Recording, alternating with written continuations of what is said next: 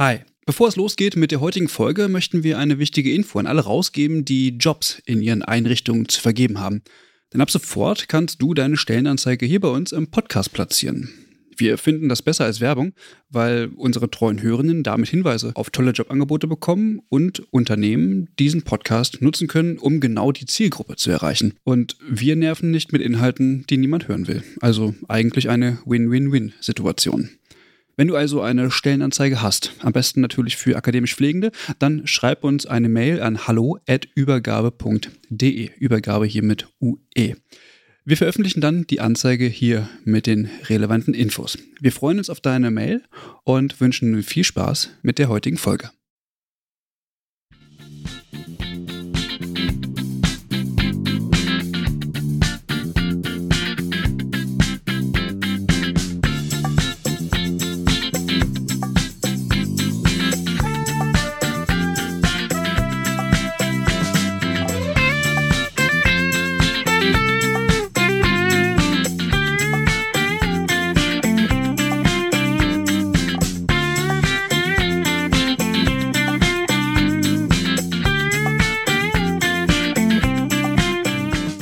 Herzlich willkommen zur vierten Folge der Übergabe. Hallöchen. Heute ist der 9. Februar. Also wir, wir nehmen diese Folge äh, am 9. Februar bei gemischtem Wetter äh, in der Universität Witten auf und ähm, begrüßen alle, die äh, neu zu uns gekommen sind oder ähm, die uns auch sonst ähm, hören. Ich bin Christian, äh, Pflegewissenschaftler und ähm, sitze hier mit den zwei reizenden Damen. Äh, Eva. Ja, Hi. hi. ja, mein Name ist Eva und ich bin Gesundheits- und Krankenpflegerin und auch Pflegewissenschaftlerin. Ja, ich bin Franzi und ich bin quasi dasselbe wie Eva. Ich bin auch Gesundheits- und Krankenpflegerin Eine Person. und studiere auch Pflegewissenschaft. Ja, ich studiere das äh, tatsächlich auch noch. Und Altenpflege habe ich einst mal gelernt. Ja, ist schön. Ähm, äh, wir sitzen hier tatsächlich nicht alleine, sondern wir haben äh, wieder einen spannenden Gast eingeladen. Es handelt sich um keinen geringeren als äh, famous Arne Evers. Hi. Hallo, Hi. Äh, das ist jetzt sehr viel äh, Vorschusslorbeeren. Findest du? Ja, also Gott sei Dank hast du jetzt nicht den Expertenbegriff genommen, da müssen wir jetzt diskutieren, ob es Benner ist oder irgendein anderer. ähm, von daher gucken wir mal, ob wir das erreichen heute, aber wir geben uns Mühe. Ach, na klar, das kriegen wir hin. Ähm, lass mich dich kurz vorstellen. Du bist äh, Gesundheits- und Krankenpfleger und hast den Bachelor in Pflegepädagogik in Mainz gemacht. Ja. Genau. Und dann den Master in Wallender, Pflegewissenschaft. Genau. Und jetzt sitzen wir hier in Witten. Das ist, das wissen vielleicht viele draußen nicht. Ähm, passt ähm, manchmal nicht ganz so gut, Wallender und Witten, aber wir ähm, werden ähm, die Symbiose heute zusammenführen. Das passt doch wunderbar. Pa- Findest du? Ja, Pflegewissenschaft ist Pflegewissenschaft. Also ich finde, er passt gut hierher. Er passt gut ins Bild. Völkerverständigung. Eben, Völkerverständigung. genau, und du bist äh, Pflegedienstleiter in, in Wiesbaden. Genau, am St. Josef Hospital in Wiesbaden. Ich weiß auch nicht, was passiert ist, wie man als Pflegewissenschaftler Pflegedienstleiter werden kann, aber es funktioniert offensichtlich. Das ist, Genau. äh, glaube ich, gar nicht so abwegig. Und das äh, ist, glaube ich, eine ganz gute Rolle. Genau. Die Rolle hast du aber noch nicht lange, oder? ja, seit 2014. Äh, auch Pflegedienstleiter, oder? Also damals noch Stellvertretung und jetzt seit diesem Jahr Pflegedienstleiter. ja, das ist super, ne? Unsere Fans gratulieren. So. Weil wir haben, wir haben, wir haben super Fans, ne? Das ist klar. genau. Ja, vielen Dank, vielen Dank, vielen Dank. Ähm, ja, super. Ähm, es geht heute um das äh, Pflegepersonalstärkungsgesetz nochmal und es soll auch nochmal um die Pflegepersonaluntergrenzenverordnung gehen, was wir in der ersten Folge ja schon mal ähm, ja, tiefer beleuchtet haben. Und heute bist du als Profi hier, weil sich da einiges getan hat und ähm, wir auch viel Feedback ähm, zu der Sendung bekommen haben und ähm, wollten uns das nicht nehmen lassen, da auch nochmal tiefer drauf einzugehen, weil es ähm, wohl doch ein sehr, sehr wichtiges ähm, Gesetz ist, mh, was zu weitreichenden Veränderungen in der, in der Pflege führt. Ähm, und egal ob Langzeitpflege oder auch äh, Akutpflege, ähm, so, vielleicht sogar auch äh, andere Bereiche noch. Genau, und ähm, deswegen ähm, würde ich einfach mal ähm, mit dem Pflegepersonalstärkungsgesetz tatsächlich ähm, anfangen. Ähm, um was genau handelt es sich da überhaupt?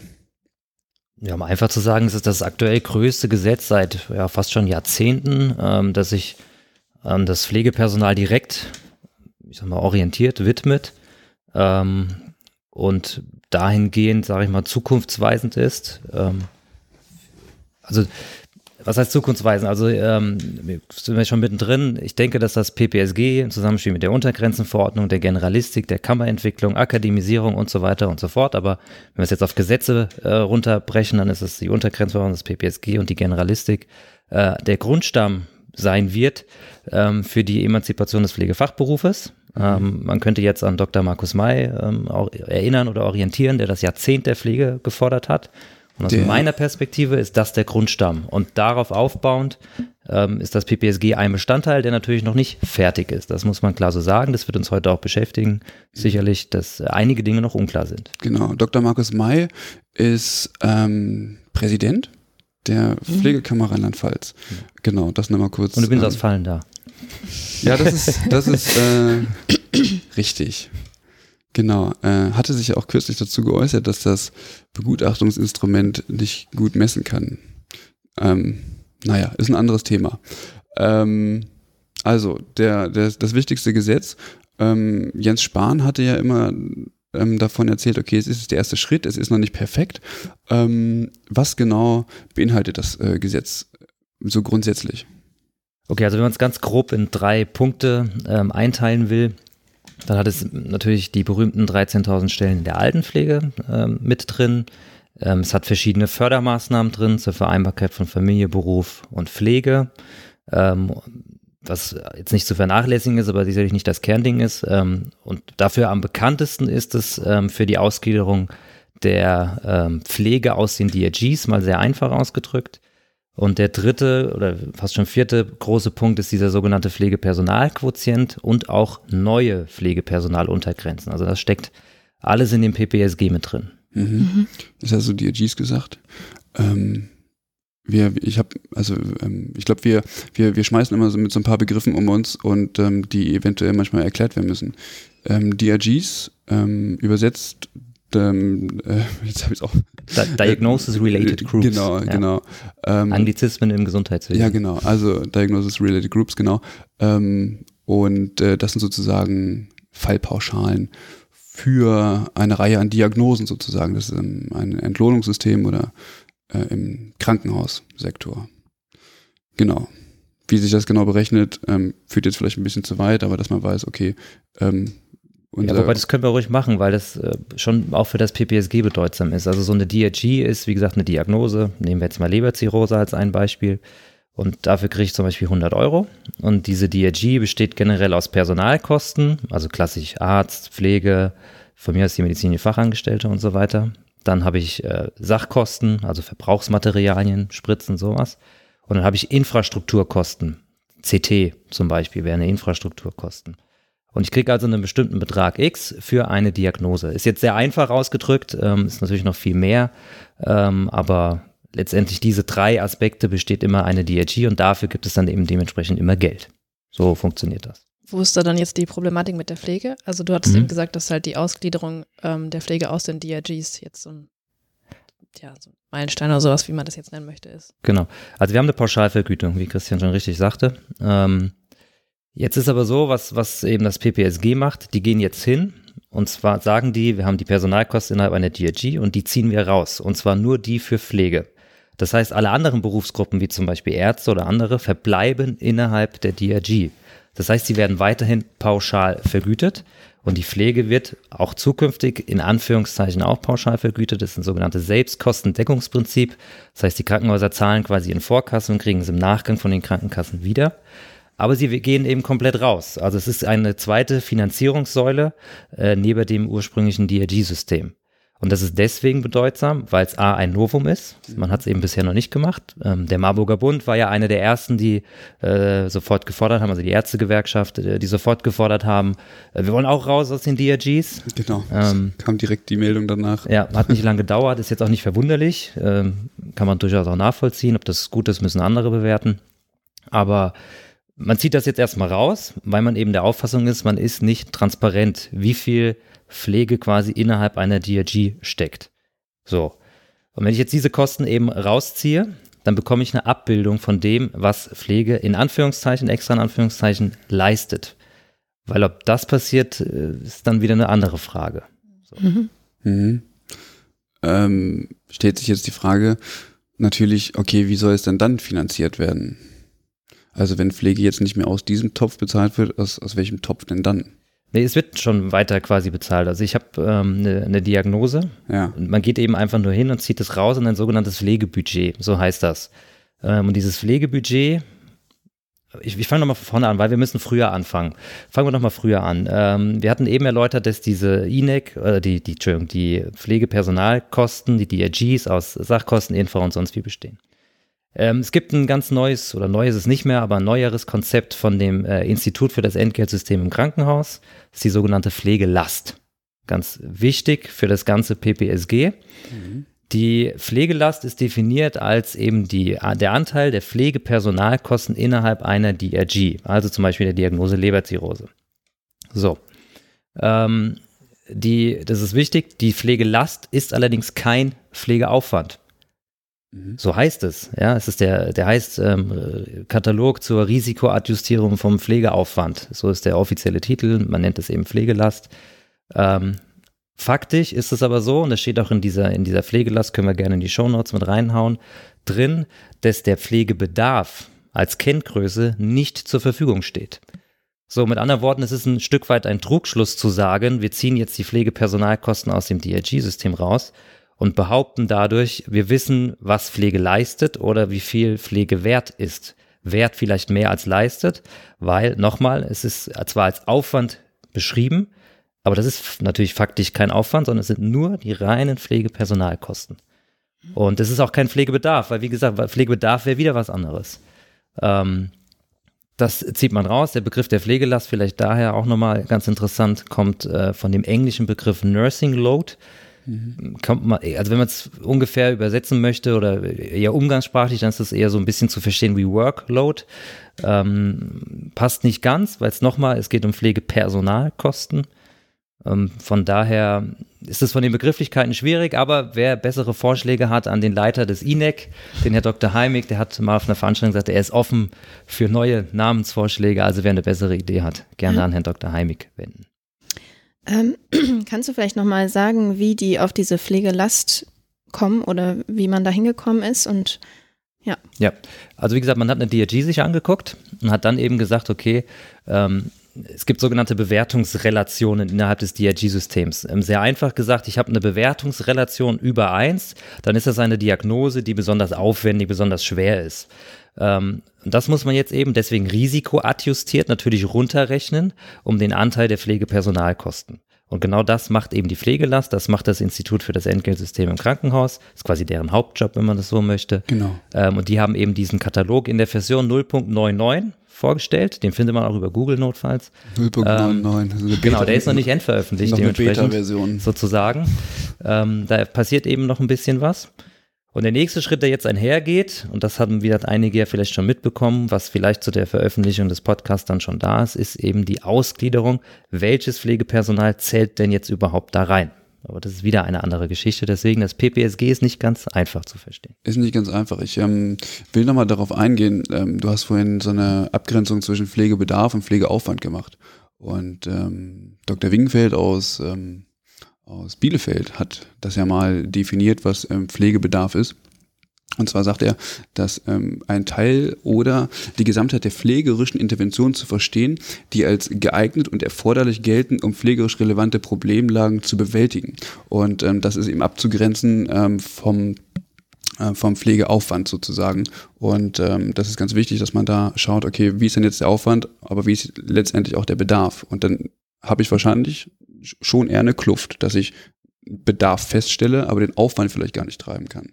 Also dieser Aufwandsbegriff jetzt vom, vom INEC ist eben ökonomisch geprägt. Als Aufwand kann ich ja sagen, ich sage mal die Negativseite einer Bilanz. Das ist ja mein Aufwand, den ich aufbringen muss, um ja. den Laden am Laufen zu halten. Es ist aber meiner Meinung nach einfach ein sprachliches Problem, vielleicht ein Übersetzungsproblem, eben zu sagen, die Pflegelast sei Pflegeaufwand. Mhm. Es sind faktisch die Pflegepersonalkosten in der DRG. Nicht mehr und nicht weniger. Ähm, man könnte dann eben relativ viel Forschung machen oder demnächst relativ viel Forschung machen, ob denn der Aufwand, jetzt meine ich wirklich den Workload, der auf einer oder in einer Krankenhausstation passiert, wirklich dem entspricht, weil das ist ja eine generelle Fragestellung, die man ja auch kennt. Ist denn in den DRGs Pflege nicht sowieso schon eh unterbewertet? Ne, Abbau von Stellen, die berühmte Scherenproblematik, ähm, mehr Ärzte eingestellt, Pflege abgebaut. Ähm, ist also Pflege sowieso nicht kostenrelevant im, im Krankenhaus, außer ich mache PKMS oder irgendwelche Zusatzentgelte. Aber ähm, ist Pflege da nicht eh generell zu schlecht bewertet? Das ist eine mhm. generelle Fragestellung, die man machen kann. Und die nächste Fragestellung ist eben, ändert sich das jetzt? Kriege ich das jetzt, wenn ich es jetzt transparent mache, heißt das, dass quasi dann auch wirklich was passiert, dass ich das besser hinbekomme. Und das weiß man natürlich zum aktuellen Zeitpunkt noch nicht. Fehlt natürlich irgendwie auch an einem Instrumentarium, um ja. letztendlich auch gut was bewerten zu können. Gehen wir vielleicht später nochmal drauf ein. Du hast gerade PKMS gesagt. Ähm, also können wir auch kurz ähm, einfach mal erläutern, Pflegekomplexmaßnahmen-Score. Ähm, darüber kann Pflege Zusatzentgelte ähm, sozusagen erwirtschaften, ist jetzt wieder ein blöder Begriff, aber ist so, ähm, für hochaufwendige ähm, Pflegekonstellationen. Ähm, wirkt sich dann natürlich auch in einer entsprechend größeren Dokumentation aus, ähm, aber nichtsdestotrotz kann man dadurch, ich sag mal, mehr Geld verdienen. Genau. Wichtig ist, dass, das, äh, dass die Kohle, die dann mehr erwirtschaftet wird, auch wieder in den Pflegetopf geht und nicht woanders verbrannt wird. Wobei man sagen muss jetzt eben, wenn die Pflegelast kommt, ja. muss man in Frage stellen, ob PKMS erhalten bleiben wird. Mhm. Nehmen wir den Deutschen Pflegerat, der ja seit, ich glaube, Jahren mittlerweile fordert, PKMS äh, sterben zu lassen. Ähm, aus meiner Perspektive wird PKMS sterben, weil wenn ich es rausziehe, für was brauche ich dann noch Zusatzentgelte? Dann müsste ich quasi alle erhöhen. Man könnte aber natürlich dagegenhalten und sagen, ja, wie erkenne ich denn jetzt den pflegeaufwendigen Patienten? Also brauche ich nicht doch wieder ein, ich sag mal, Erkennungsinstrument, um zu sagen, ja, das ist ein hochaufwendiger Patient. Und deswegen muss da die Pflegelast höher sein. Also das ist nach wie vor auch noch ein bisschen offen. Es gibt keine offizielle Aussage. Meine Privatmeinung ist, PKMS wird äh, sterben, was aber, ich sag mal, vielleicht durchaus verschmerzbar ist, wenn man den Aufwand und sonstige Dinge mit betrachtet. Ähm, von daher ist das einfach noch abzuwarten. Du hast, äh, Christian hat ja gerade den Dokumentationsaufwand bei dem PKMS äh, angesprochen. Verändert sich da auch was in der Praxis bezüglich der Dokumentation mit der Pflegelast? Erstmal nicht. Ähm, also ist zumindest derzeit noch nicht absehbar. Ähm, der wer war es, ich glaube auch der DPR hatte als Pressemitteilung rausgegeben, dass die sogenannten Nursing-Related Groups jetzt erstmal tot seien. Mhm. Also eben einfach zusammen, man nimmt das DRG-System und bezieht das quasi auf, Vorsicht, falscher Begriff, aber zum Beispiel Pflegediagnosen.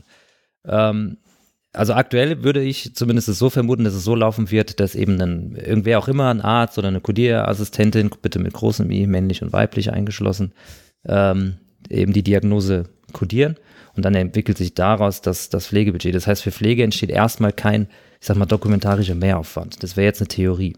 Ja. Mhm. Ähm, bisher gibt es aber auch kein, kein offizielles Bekenntnis dazu. Aus meiner Meinung nach wird es auch nicht kommen. Also es wird eben quasi angedockt an die bisherigen Strukturen. Es steigt kein Bürokratieaufwand, den gibt es durch die Untergrenze genügend. Ähm, und auch für die Controller zukünftig auf jeden Fall. Aber für die Pflege am Bett, am Patienten, wie auch immer man es nennen mag, äh, hat das jetzt erstmal, ich sag mal, keine praktische Relevanz. Wie gesagt, ich glaube nicht, dass es ein extra Instrument geben wird. Würde mich sehr wundern. Was hat denn dann die Pflege am Bett davon? Also ja. merkt man da irgendwas von? Wird man davon was merken von dieser Änderung jetzt? Also von, der, von dem Rausziehen aus dem Pflegebudget wahrscheinlich erstmal nicht. Ähm, die, also es hängt jetzt eben von den ganzen anderen Inhalten dieses Gesetzes ab ob man eben was merkt, Pflegestellenförderprogramm zum Beispiel. Ähm, aber mit der Ausgleich aus dem DRG wird erstmal nur die Pflegeleistung quasi transparent, mehr oder weniger. Wir hat Vorsicht mit dem Begriff Pflegeleistung, aber das, das ist damit abgesehen. Für vor Ort heißt das jetzt erstmal gar nichts. Es ist quasi ein hat was mit Vergütung zu tun, mit Budget. Das spielt in den zukünftigen Budgetverhandlungen zwischen den Krankenhäusern und den Krankenkassen eine größere Rolle. Mit anderen Worten, es wird eh dauern, bis es einen Effekt geben wird. Der wird auch nicht dieses Jahr kommen, der wird frühestens nächstes Jahr kommen, äh, allerfrühestens. Ähm, und das Essentiellere ist jetzt eher sowas wie das Pflegestellenförderprogramm, was jetzt auch wieder damit verknüpft ist, äh, zu, zumindest mit dem Pflegebudget. Aber das führt aktuell ja hoffentlich dazu, dass Pflegepersonal eingestellt wird. Das Pflegestellenförderprogramm gibt es ja schon eine ganze Weile, ne? Ja. Ähm, hat es dazu geführt, dass bisher Stellen aufgebaut wurden in Krankenhäusern? ähm, gab es vor ein paar Wochen, Monaten oder Jahren gab es mal eine Erhebung, dass das kaum abgefragt wird. Das ähm, alte Pflegestellenförderprogramm muss man dazu sagen.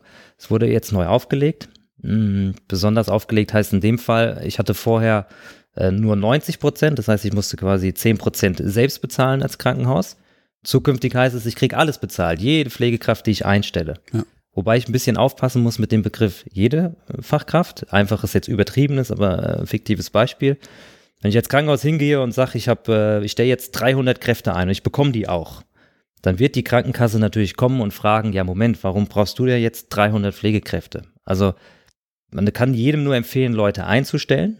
Man muss aber klar sagen, eher ein bisschen mehr, klar, ein bisschen mehr, also, aber jetzt auch nicht überbordend, weil die Krankenkassen sind ja nicht doof, die sind nicht unbedingt ein Fan von dem Gesetz, zumindest nicht in jeder Hinsicht. Und die werden genau hingucken, ob alle Regularien eingehalten sind, ob das zweckgemäß ist. Ähm, zum Beispiel Überstunden wären Indikator, wo man sagen kann, okay, ich kann daraus bestimmte Vollkräfte ableiten. Also ich habe zum Beispiel so viele Überstunden, dass ich 20 Vollkräfte bezahlen kann. Dann würde es Sinn machen, ähm, mit der Arbeitnehmervertretung, egal ob jetzt Betriebsrat oder Mitarbeitervertretung, zu sagen, okay, wir einigen uns darauf, wir stellen 30 Leute ein. Wenn ich jetzt nur, wenn ich 20 bekomme, ist alles gut. Dann muss ich 10 quasi zurückzahlen. Wenn ich aber zum Beispiel 31 einstelle, dann muss ich diese eine Person wieder selbst bezahlen. Also deswegen, da muss man ein bisschen aufpassen. Prinzipiell ist aber die Aussage richtig, jede Stelle wird finanziert. Aber sie muss halt schon ein Stück weit zweckmäßig sein, also nicht überbordend. Mhm. Ähm, äh, mach, mach du erstmal. Ich muss noch mal ganz kurz Ja. überlegen. Ähm, wenn man sich so ein bisschen mit dem Thema beschäftigt, dann wird häufig als Kritik auch genannt oder als ähm, ja, Sorge, dass es diesen Sogeffekt nochmal gibt ähm, zum Krankenhaus hin aus der Langzeitversorgung. Ähm, wie würdest du das einschätzen? Äh, Ist das begründet? Ja, ist begründet, also nicht nur Langzeit, also nehmen wir ambulante Pflege, Altenpflege mit stationären Einrichtungen und Reha-Kliniken. Ähm, die Reha-Kliniken haben ja sehr aufgeschrien, dass sie nicht im Gesetz mit drin sind. Zu Recht, muss man sagen. Kommt vielleicht aber auch noch was, muss man mal abwarten. Ähm, ja, also ich weiß nicht, bin mir da nicht so ganz sicher. Ähm, ich sag mal so, wer heute gerne in der Altenpflege arbeitet, wird auch zukünftig gerne in der Altenpflege arbeiten. Natürlich gibt es diese Nomaden, die, die, ähm, vielleicht werden auch unmögliche Kopfgelder gezahlt, da gibt es ja utopische Summen. Dann ist aber die Frage, ob das eh die Mitarbeiter sind, die ich dauerhaft in meinem Betrieb haben will, wenn die sich für das Geld ablösen lassen möchten. Ähm, man hört Verschiedenes. Äh, Es ist sicherlich, sicherlich wird eine gewisse Verlagerung kommen. Aus meiner persönlichen Meinung glaube ich aber nicht, dass es zu dieser großen Pflegewanderung kommt. Also, dass jetzt die Altenheime oder die Reha-Kliniken völlig ausbluten. Das persönlich glaube ich einfach nicht, weil, wie gesagt, ich suche mir ja mein Arbeitsgebiet eigentlich danach aus, wo es mir gefällt und was, wo es mir Spaß macht. Ähm, und nicht daraus, ob ich da, dort jetzt jede Stelle bezahlt bekomme. Dann muss man auch als Reha-Klinik und ambulante Pflege und Altenheim eben an seinen Arbeitsbedingungen arbeiten, natürlich, um diese Leute vielleicht auch zu halten. Ja, jetzt arbeitest du natürlich im Krankenhaus, hältst das für realistisch, dass so viele, also ich meine von den Personalstrukturen äh, in der Langzeitpflege und im Krankenhaus, ich glaube, würde man meinen, dass das schon eher getrennt ist. Also ich glaube, dass wir wenig Gesundheits- und Krankenpflege äh, in der Langzeitpflege antreffen. Vielleicht noch in den Rehabilitationskliniken, ähm, in Seniorenheimen würde ich mal sagen, ist doch ein bisschen weniger. Ähm, das heißt, dass ähm, die Verlagerung ja eigentlich nur von der Altenpflege wahrscheinlich dann ins Krankenhaus stattfinden Genau. würde. Genau. Und da ist die Frage, würden Krankenhäuser denn, ich sag mal, viele Altenpflegende einstellen? Warum soll sie es nicht tun? Hm, Also äh, nehmen wir jetzt mal Tarifstrukturen. Wir kommen jetzt aus einem Ja. äh, kirchlichen Haus. Wir haben den AVR Caritas, im, im TVÖD ist es aber ähnlich. Da werden Altenpfleger wie Gesundheits- und Kinderkrankenpfleger und Gesundheits- und Krankenpfleger seit jeher gleich bezahlt oder schon Mhm. seit, seit längerem jetzt absolut gleich bezahlt. Warum sollte ich also nicht Altenpfleger einstellen? Natürlich kann ich sagen, okay, die haben weniger Erfahrung, auf Intensivstationen durchaus schwieriger und so. Genau. Alles berechtigte Gründe, aber Stand heute kriege ich auch die refinanziert, komplett. Äh, lernen können wir alle. Es würde sowieso dem Gedanken einer zukünftigen Generalistik entsprechen, auch wenn das jetzt nicht die Ausbildung war. Aber äh, warum sollte ich die nicht nehmen? Also es gibt wenig Gründe eben außer hochspezialisierte Bereiche. Aber auch das sind ja häufig vielleicht jüngere Menschen, denen man noch zugestehen muss, noch was zu lernen. Und dann zu sagen, okay, jetzt hat er sich zwei Jahre von mir aus auf einer Kardiologie gut gemacht. Er wollte immer gerne in eine Intensivstation. Ja, dann geben wir ihm noch die Chance. Rein jetzt von dem Pflegepersonalstärkungsgesetz oder, oder Tarifstrukturen, Stand heute, Generalistik abwarten, ähm, spricht da erstmal überhaupt nichts dagegen. Okay, ja, ist ja erfreulich, ähm, weil ich das auch ein bisschen anders kennengelernt habe, wo es eher verhalten war äh, mit, äh, mit der Altenpflege. Was ich im Grunde genommen schade finde. Ja, also gibt es, also äh, will ich, wie gesagt nochmal, gibt es natürlich. Ja. Ähm, ich sage nur rein, rein formal habe ich das nicht. Ähm, man sagt ja immer Altenpflege sowieso der Verlierer, das, durchs PPSG auch noch Ja. ein Stück weit, auf jeden Fall mehr, durch die Generalistik sowieso. Ähm, aber wenn wir es jetzt eben mal rein auf der Strukturebene, rein formal betrachten, gibt es keinen Grund, warum ich nicht der Altenpflege einstellen sollte. Mhm. Also ich, ich wüsste ihn nicht. Inhaltlich sicherlich, ohne Frage, aber formal strukturell keine, keine Begründung, warum nicht. Du hast eben noch von, den, äh, von anderen Inhalten des Gesetzes gesprochen. Ähm, welche Inhalte würde ich dann als Pflegende auf einer Station noch merken, zum Beispiel? Also wo bin ich vielleicht dann doch wieder direkt betroffen Mhm. oder indirekt? Also vom Gesetz direkt betroffen, wie gesagt, dadurch, dass der, der Arbeitgeber Leute einstellt, Pflegefachkräfte. So, das wäre was Positives, wo man ähm, davon betroffen ist. Ähm, was eventuell negativ werden könnte, ist, ähm, dass die Problematik der Hilfskräfte, die ja auch bei der Untergrenzenverordnung eine Rolle spielen, eine sehr große Rolle, nicht unbedingt positiv, wobei ich betonen möchte, nichts gegen Hilfskräfte zu haben. Aber nach dem aktuellen Stand ist es so, dass ähm, äh, jegliche pflegeentlastende Berufe, die nicht Pflegefachkräfte sind, nur mit drei Prozent angerechnet werden in diesem zukünftigen Pflegebudget. So, zu was führt das? Ich könnte jetzt als, als Dienstgeber natürlich sagen, okay, äh, ich lasse Verträge von Krankenpflegehilfskräften sowieso auslaufen. Das heißt, die Versorgungsstruktur wird eh erstmal schlechter. Ich könnte aber auch im Umkehrschluss sagen, okay, ich habe Leute mit Rückenproblemen, die aber examinierte Krankenpfleger sind oder andere. Ich setze die auf eine Stelle, zum Beispiel Stationssekretariat, ähm, und dort helfen sie mir. Und sie werden nach aktuellem Stand auch finanziert. Also sie würden zumindest in das Pflegestellenförderprogramm mit reinzählen. Ähm, von daher, also jetzt, das Gesetz ist jetzt zum 1.1. gestartet. Was vielleicht man gemerkt hat, ist, dass viele Krankenhäuser gesagt haben, ähm, wir stellen keinen mehr ein im Jahr 2018, weil 2019 kriege ich es bezahlt. Warum soll ich in 2018 einstellen? Ähm, das ist jetzt Geschichte, ist jetzt irrelevant, aber da hätte man es sicherlich auch merken können. Ansonsten gibt es verschiedene Fördergelder noch in dem, in dem äh, PBSG, eben zur Förderung von Familiestruktur und ach, Familiepflege. Und das dritte habe ich vergessen. Dann war es auch nicht Äh, wichtig. Familie, Beruf und Pflege, so Genau. heißt es, genau. Ähm, ja, Beruf, genau. Also auf jeden Fall, da gibt es jetzt Fördergelder, auch für Telematik und andere Dinge, sodass ein Arbeitgeber sagen kann, okay, ich ähm, Kita, klassisches Thema, Kindertagesstätte, Ja. ich fange jetzt an und mache eine Kita, ich könnte aber auch einen Catering-Service machen für meine Mitarbeiter oder irgendwas anderes, ähm, kriegt dafür Fördergelder und ähm, es, gibt ja dieses berühmte Zitat von Jens Spahn, was ja leider durch die Medien durchaus verrissen wurde, muss man ja sagen, wo er sagte, wenn jeder zwei bis drei Stunden mehr arbeitet, dann haben wir kein Pflegeproblem. Da muss man ja mal fair sagen, dass das natürlich nie das Originalzitat war, sondern er hat gesagt, wenn wir es schaffen, dass Leute aus der Teilzeit, Teilzeit, kommen ja. und mehr arbeiten, dann ist uns geholfen.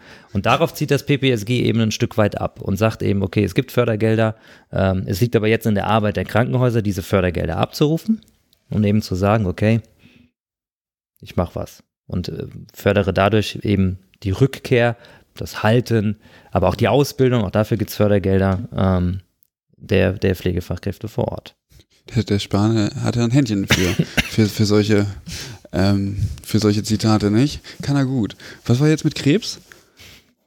Krebs ist in 10, 20 Jahren halber? Oder kein Problem mehr, irgendwie Ja, sowas? und jeder kann was dafür tun, kann heute damit Ja, anfangen genau. und Also sich- sich sich gesund ernähren, Sport machen, genau. sich eincremen. Ja, doch, mit Sonnencreme. Ja, Ja, fände ich interessant. Aber gut. Ich finde es immer nur krass, dass er sich hinterher nochmal entschuldigen muss. Für, für das, was er da gesagt hat. Aber gut, hat er einen weiteren Grund, noch mal ein Video zu machen, ist auch schön. Um aufs Thema zurückzukommen. Ähm, du hast ja gesagt, dass äh, Krankenhäuser dann sagen können, okay, ich möchte jetzt meinen ähm, Betriebskindergarten auch für Pflegekräfte ermöglichen, weil keine Pflegekraft erst um 8 Uhr anfängt zu arbeiten. Ähm, die, das Krankenhaus kann das dann beantragen oder wie läuft das äh, dann ab? Genau, also ähm, es gibt einen Krankenhausstrukturfonds. Also man muss jetzt eben gucken, gibt es schon Strukturen oder gibt es keine Strukturen? Das richtet sich jetzt eher an die Schaffung neuer Strukturen. Also wir haben zum Beispiel keine Kindertagesstätte. Wenn wir jetzt sagen würden, äh, wir machen eine, dann kriege ich eben da diverse Gelder einfach angerechnet und kann mir da Ich glaube, die Hälfte ist es ungefähr, nee, es sind 0,1 Prozent, aber ich müsste jetzt im Gesetz auch nochmal im Detail nachlesen, aber es gibt auf jeden Fall Fördergelder dafür und dann kann ich das quasi machen. Ähm, ob jetzt die Kita um 8 Uhr losgeht oder wer sein Kind um 5.30 Uhr abgeben möchte, sowieso viel Spaß dabei. ähm, ja, ist ja immer so eine Sache, wird immer gern gefordert, Kita, aber mal ganz ehrlich, wer gibt denn sein Kind um halb sechs, wenn der klassische Frühdienst um 6 Uhr beginnt, wer gibt denn da sein Kind ab? Kinder Ja. brauchen auch viel Schlaf, habe ich jetzt gerade noch gelesen. Ja, neun bis zwölf Stunden. Ja, Ja gut, aber für wichtig. eine alleinerziehende Mutter ist, ist diese Frage schon gar nicht so irrelevant. Ja, aber zum Beispiel Tagesmütter. Also ich wäre jetzt eine Vermutung, was man darüber bezahlen könnte, wären zum Beispiel Tagesmütter. Also ich könnte ja als Krankenhaus sagen, ich äh, bilde jetzt mal zehn Tagesmütter aus, wie auch immer das jetzt gehen mag. Ähm, und die sind explizit für meine Mitarbeiter des Pflegedienstes, damit die besser, mehr, zurückkehren, wie auch immer, arbeiten können. Ähm, und das wäre sicherlich eine Fördermaßnahme, die man damit reinnehmen kann. Wichtig ist da aber immer, dass man die Absprache mit der Arbeitnehmervertretung benötigt. Also es ist keine Entscheidung, die der Arbeitgeber alleine sozusagen tragen kann, sondern braucht es immer eine, eine Absprache mit der Arbeitnehmervertretung. Das nur mal als Praxistipp, falls Pflegedienstleiter zuhören. Das, das, das, das Kind äh, freut sich auf jeden Fall jetzt schon aufs Frühaufstehen. Ey. Ja, es gibt jetzt ein Beispiel, also wir können Ja, Catering-Service oder äh, die Fantasie ist ja groß, also Ja. alles, was eben die, die Rückkehr oder die Vereinbarkeit von Familie, Beruf und Pflege, also Ja. da Pflege der Angehörige natürlich äh, fördert, wird da mit reingenommen. Genau. Es gibt aber jetzt noch keinen Katalog, also ich kenne den zumindest nicht, wenn ihr einen kennt, kann ich ihn gerne verlinken. Ähm, wenn es da einen Katalog gäbe förderfähiger Maßnahmen, ähm, ich glaube, das würde einige interessieren. Mhm. Wir hatten in der ersten Folge auch nochmal die, oder überhaupt die Frage gestellt, wie das denn jetzt mit der Zeitarbeit ist.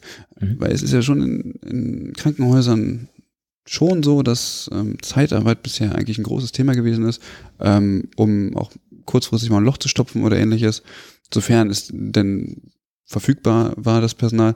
Und wenn ich jetzt als Krankenhaus einstellen kann, dann muss ich mich ja fragen, also wird die Zeitarbeit auch refinanziert oder fällt das nicht darunter? Genau, das weiß man noch nicht. Ja. Das ist jetzt eben eine der Sachen, die da vor kurzem vielleicht zur Ausstrahlung schon da sind. Ähm, also mit dieser Pflegelast und dem Pflegebudget sind die sogenannten Selbstverwaltungspartner, ich erkläre gleich, was das ist, verpflichtet worden ähm, zu definieren, was überhaupt in diese auszugliedernden Pflegepersonalkosten gehört. Ja. So, kurzer Exkurs, Selbstverwaltungspartner, das ist in dem Fall die Deutsche Krankenhausgesellschaft, das ist quasi der Dachverband aller Krankenhäuser.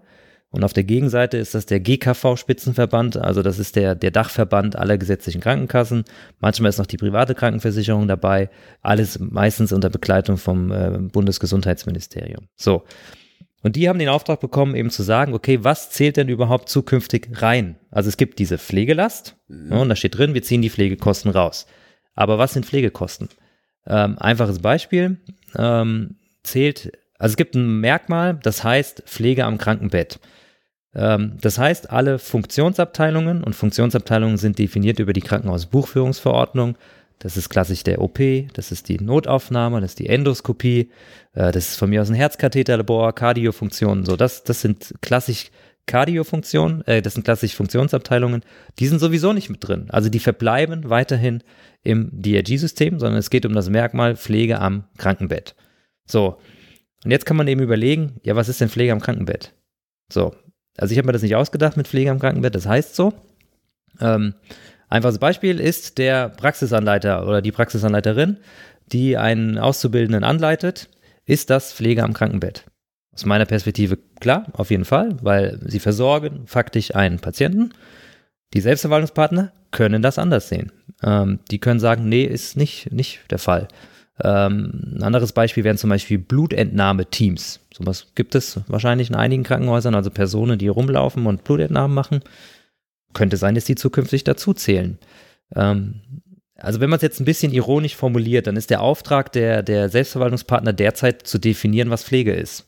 Ich persönlich habe da ein bisschen Angst vor, gebe ich ehrlich zu, weil die Selbstverwaltungspartner in der Vergangenheit nicht immer gute Entscheidungen getroffen haben. Entlassmanagement wäre so ein äh, Beispiel, aber ähm, man nennt das PPSG auch ironisch das Selbstverwaltungszüchtigungsgesetz. Ähm, Ersatzvorname, Pflegepersonaluntergrenzenverordnung, kommen wir sicherlich später auch nochmal drauf. Ja. Also da gibt es durchaus Bedenken. Ähm, die Frist wurde jetzt auch wieder verlängert. Wie gesagt, zu, zum Zeitpunkt der Ausstrahlung wahrscheinlich bekannt, ob sie es hinbekommen haben, weil sie konnten sich bisher nicht einigen. Und wenn nicht, kommt wieder die Ersatzvornahme durch das Bundesministerium. Mhm. Und das ist, das jetzt positiv oder negativ ist, sei, kann ich, kann ich nicht beurteilen. Aber es ist, die müssen es jetzt erstmal definieren. Das ist wesentlich und essentiell auch für die zukünftige Erhaltung von Krankenhäusern. Ganz, ganz wichtiger Faktor. Ähm, ich finde das sehr interessant. Sitzen bei diesen Verhandlungen auch Menschen mit einer Pflegeausbildung oder sind es wieder andere Professionen, die darüber dann entscheiden wollen, was Pflege ist? Also das hängt jetzt davon ab, ähm, wer Verhandlungsführer bei den ähm, jeweiligen Gesellschaften ist. Also in der Krankenhausgesellschaft, ich kenne die jetzt nicht alle, um Gottes Willen. Ich will jetzt aber auch keinem unterstellen, dass da jetzt nicht doch ein Pfleger mit dabei ist. In der Regel sind das ähm, Juristen, Wirtschaftsökonomen, also BWL, VWL, ähm, die aber eben aus dem Krankenhaussektor kommen. Und Krankenkasse ist halt klassisch Krankenkasse. Ähm, also wie, da gibt es vielleicht auch den ein oder anderen Krankenpfleger, aber da geht es ja um andere Dinge. Also natürlich wäre da eine Pflegeexpertise gut. Ähm, ich weiß gar nicht, ob bei den aktuellen Verhandlungen der Deutsche Pflegerat auch mit dabei ist. Das war bei anderen so, äh, dass die eben beratend mit dabei waren. Das berühmte Pflege hat kein Stimmrecht. Da sind wir wieder bei dem Thema. ähm, aber ja, also es gibt sicherlich Pflegekräfte innerhalb der Deutschen Krankenhausgesellschaft und innerhalb des GKV-Spitzenverbandes. Ob die jetzt die Verhandlungen führen, weiß ich nicht. Also das, ich weiß nicht, wer in der Gruppe sitzt. Das mhm. ist vielleicht jetzt kein Mysterium, aber jetzt erstmal nicht so relevant. Ähm, vielleicht anekdotisch, ähm, bezieht sich jetzt wieder auf die Untergrenzen, als sie damals äh, entwickelt wurden, ähm, war äh, Frau Dr. Mechthild Schmedders von dem GKV-Spitzenverband eine der großen Verhandlungsführer an der ganzen Sache und ich war da auf einer Veranstaltung, ähm, da ging es eben los mit dem Begriff, was ist pflegesensitiv und so. Und sie stellte sich dann auf die Bühne und sagte, äh, lauter Pflegedirektoren und alles da unten, also ein gutes Publikum, muss man sozusagen.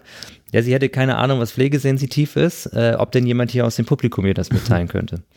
Äh, das Gelächter war relativ groß, weil konnte natürlich auch keiner erwähnen, was das ist. Und das merkte man ja eben dann auch später, dass eine gewisse Ahnungslosigkeit da durchaus vorhanden ist. Begründung war ja immer, wir haben zu wenig Zeit und sonstige Dinge. Ja, man könnte jetzt auch eine Kritik an der Pflegewissenschaft an der Stelle bringen und das dürfen wir als Pflege oder ich zumindest als Pflegewissenschaftler durchaus auch sagen. Äh, natürlich hat die Pflegewissenschaft es auch nicht hinbekommen, irgendwie ein eigenes Verfahren zu entwickeln, wobei es natürlich auch fairerweise keine Fördergelder dafür gab. Das muss man auch immer fairerweise mitbedenken. Also man darf auch durchaus eine gewisse ähm, Kritik an der eigenen Berufsgruppe äußern, die aber jetzt, wie gesagt, nicht fundamental ist, weil es gab ja faktisch keine Fördermöglichkeiten für, für so etwas. Mhm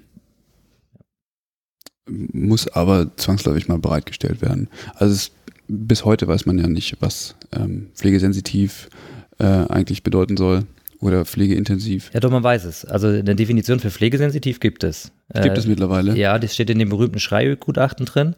Ähm, pflegesensitiv sind Abteilungen, in denen das Auftreten unerwünschter Ereignisse im Zusammenhang mit der Pflegepersonalausstattung steht.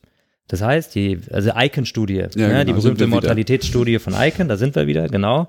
Ähm, je weniger Personal, Pflegepersonal ich habe, ja. desto mehr Mort Mortalität.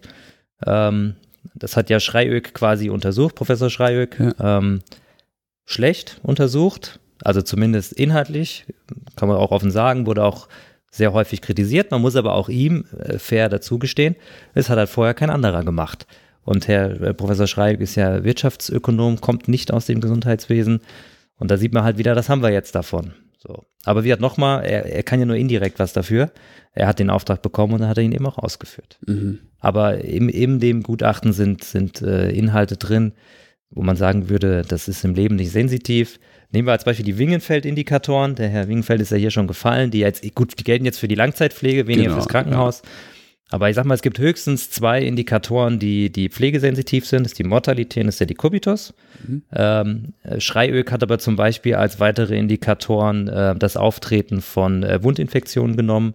Sepsis, also es gibt mehr Sepsen, wenn weniger Pflegepersonal da ist.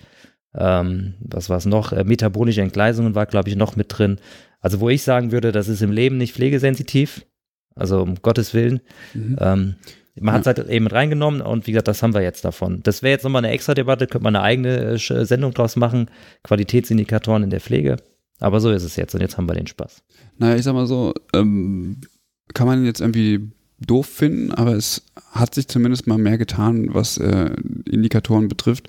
Ähm, dass es jetzt vielleicht nicht die, die besten sind, darüber kann man sich streiten, aber es gibt zumindest ähm, dann ja mal mehr, ähm, als eben die Kubitus oder entsprechend Mortalität, weil man kann ja an diesen ähm, Indikatoren nicht die Qualität der Pflege letztlich festmachen und so ist es ja. Ja gut, aber das hat, ist ja traurig. aber das hat quasi Schreiber gemacht. Also er hat ja, äh, das hat er ja gemacht. Er hat eben diese Indikatoren ge gelistet Mhm. und hat dann eben abgeleitet, okay, äh, das sind Fachabteilungen, medizinische Fachabteilungen, die besonders sensitiv sind. Ja, genau, So. indem er noch weitere Indikatoren mit zugenommen hat. Genau. Genau. Aber ähm, ob diese Indikatoren geeignet sind, das anderen ist äh, äußerst zu hinterfragen. Ähm, sehr kritisch. Wie gesagt, wenn man die Debatte aus der Altenpflege kennt, dann weiß man, es ist relativ wenig pflegesensitiv, weil es schwierig zu erforschen ist, ne? Pflege, Bezugswissenschaft und so. Mhm. Ähm, warum soll das dann so einfach gehen für das Krankenhaus? Das schließt sich ja nicht. Es gibt wieder noch ein paar andere Probleme, dass man zum Beispiel für Intensivstationen überhaupt keine Daten hatte, weil die Patienten dort zu kurzfristig liegen. Mhm. Man hat Kinder nicht mit reingenommen in, in diese äh, Auswertung. Privatpatienten waren nicht mit drin, weil sie innerhalb der äh, DRG gar nicht abgebildet sind. Also da gab es durchaus Kritik, aber jetzt kann man, wie gesagt, dem Herrn Schreiber das nicht zu, äh, zu Lasten legen. Erstmal nicht. Ähm, man muss es positiv sehen und das hat immerhin zu größeren Veränderungen der Pflege geführt und das ist prinzipiell mal positiv. Mhm. Genau. Wenn jetzt, also ist davon auszugehen, dass die, dass die, ähm, dass die Versorgung von Menschen im Krankenhaus dann zukünftig durch dieses Gesetz auch besser wird? Das ist die Hoffnung. Es ist ja die, die Hoffnung, die damit verbunden ist. Also ähm, es, es, wird, es wird jede Stelle refinanziert. Punkt. So, das führt dazu, dass Krankenhäuser einstellen, was geht, was sie vielleicht in der Vergangenheit nicht gemacht haben. Ähm, dadurch eben, dass es transparenter wird, kriege ich mehr Steuerungsmechanismen an die Hand.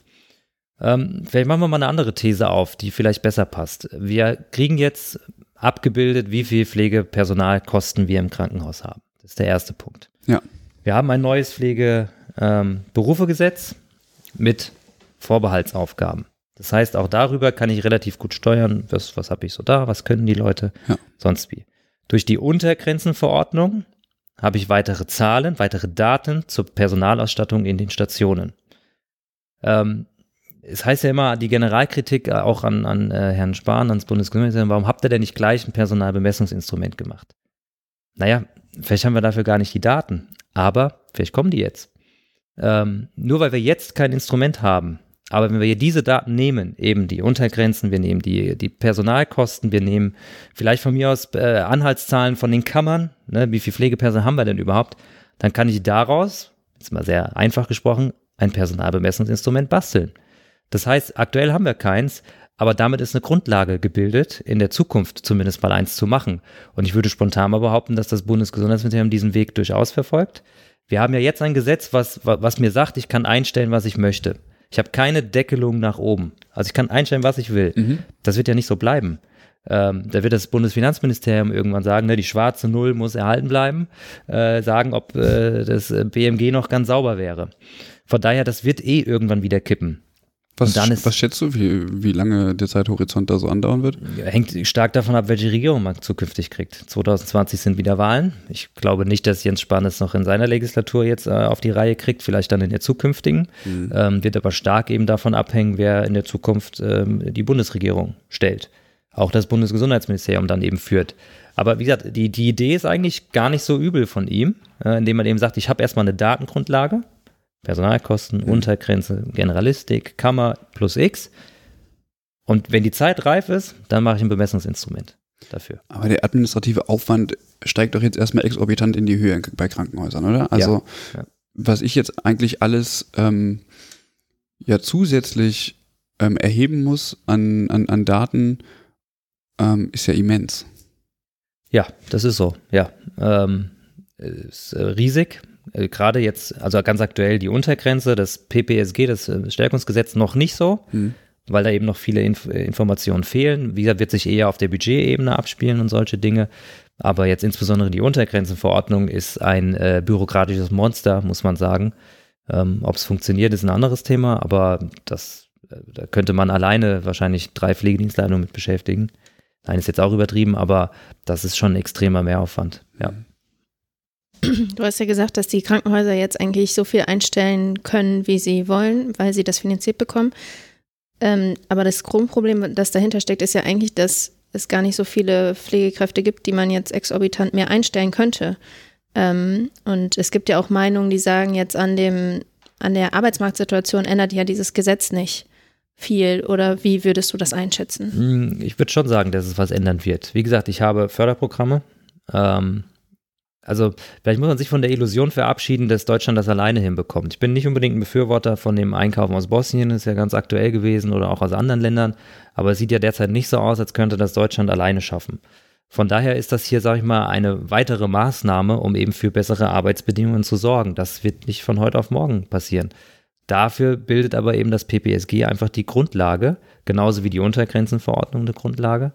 Und äh, ich bin ein klarer Befürworter zu sagen, okay, es ist nicht alles Gold, was glänzt. Das, das, auch das BMG hat sicherlich nicht die beste Entscheidung getroffen, aber jetzt warten wir mal ab. Die Situation ist sowieso schon nicht gut.